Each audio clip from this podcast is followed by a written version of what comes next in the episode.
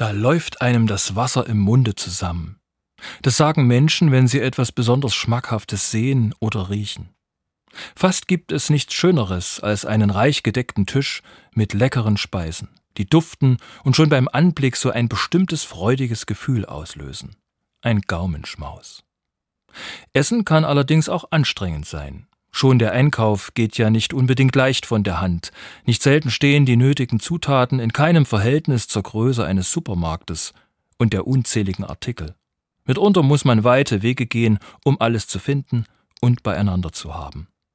Und dann sind da die vielen Ratgeber als Begleitmusik auf diesem Weg. Bio, vegetarisch, vegan, ausgewogen, auch mal Fleisch. Achte auf das Gütesiegel, vergiss nicht das Kleingedruckte zu lesen, nur einheimische Produkte, frisch. Verfallsdatum beachten, bitte. Ich gehöre nicht zu denen, die meinen, das wäre alles nicht wichtig. Vegetarisch, vegan, das gehört alles zur Ernährung. Tierwohl, Klimaneutralität, Unterstützung regionaler Anbieter, das soll niemand vergessen. Ich bin aber niemand, der sich darüber ereifert oder womöglich eine Tischgemeinschaft platzen lassen würde. Gesellschaftlich wirkt die Diskussion manchmal ziemlich hitzig.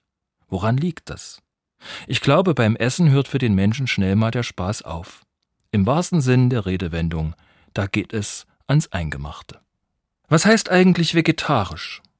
Das weiß wohl fast jeder. Bin ich Vegetarier, dann esse ich keine toten Tiere, also kein Fleisch.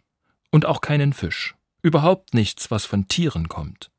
Aber was durch Tiere kommt, also Milch, Eier und Honig, das nehme ich dann schon zu mir. Sich vegetarisch zu ernähren, ist durchaus biblisch. Die Erzählungen von Gottes Schöpfung ganz am Anfang der Bibel lassen auf keine andere Ernährung schließen.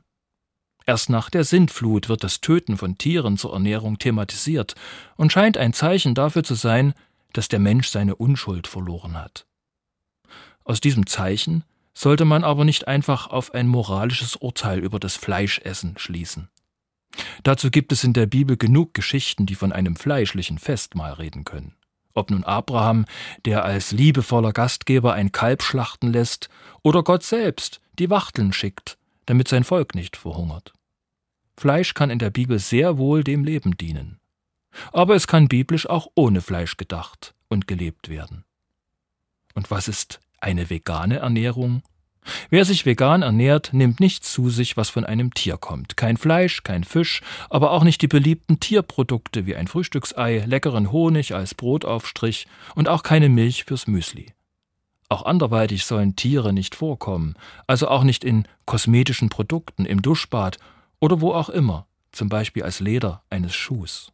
Ob nun vegetarisch, vegan oder mit Fleisch und süßem Honig, keine der Ernährungsvarianten sind einfach mal gesünder als die anderen. Für alles gilt, Essen kann auch sehr ungesund sein. Auf gesunde Ernährung muss jede und jeder achten. Fleisch, vegetarisch, vegan. Warum ist das überhaupt der Rede wert? Bei uns zu Hause gibt es auch veganes Essen, oft vegetarisch und dann auch mal Fleisch.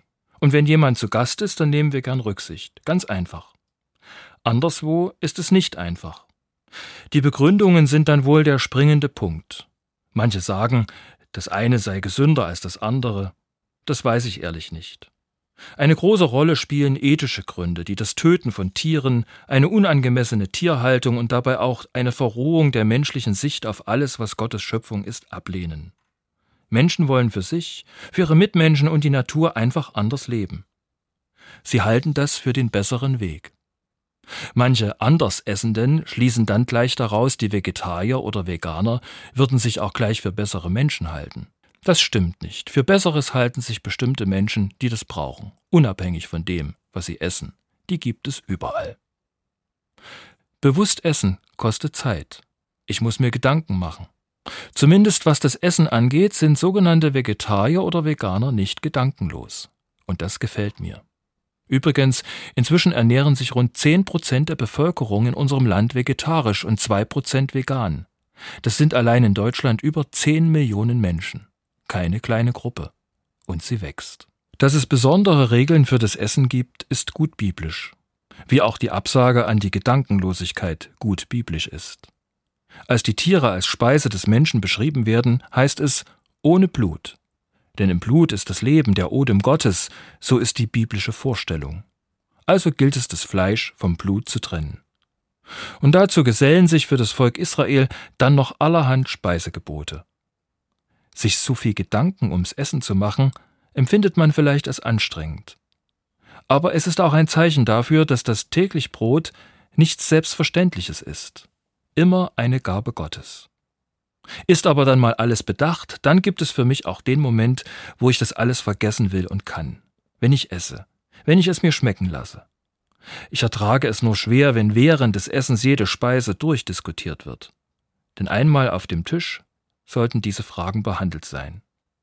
Dann geht es nur noch um die Freude und die Dankbarkeit, dass der Tisch gedeckt ist und ich nicht hungern muss, dass ich am Tisch Freunde sehe und teilen kann und so auch meine Seele satt wird. Mit dem Tischgebet, alle guten Gaben, alles, was wir haben, kommt, o oh Gott, von dir, Dank sei dir dafür, kann ich diese Freude ausdrücken. Oder mit einem herzlichen gesegnete Mahlzeit. Oder wie ich es auch manchmal höre, vielen Dank für das Kochen und dass du dir so viel Gedanken gemacht hast. Und dann genießen wir. Heute ist Erntedankfest, ein Fest auch gegen die Gedankenlosigkeit. Danken hat offensichtlich etwas mit Denken zu tun. Sollte das von der Wortherkunft nicht stimmen, egal. Inhaltlich ist es nicht zu trennen. Vielleicht haben Sie gemerkt, mir geht es nicht darum, Ihnen zu sagen, was Sie essen sollen. Da gibt es genug andere. Und das würde mir auch nicht gefallen. Mir geht es darum zu sagen, essen Sie bewusst. Denken Sie immer wieder über Ihr Essen nach. Angefangen beim Einkauf bis zum gedeckten Tisch. Und dann sagen Sie von Herzen, guten Appetit.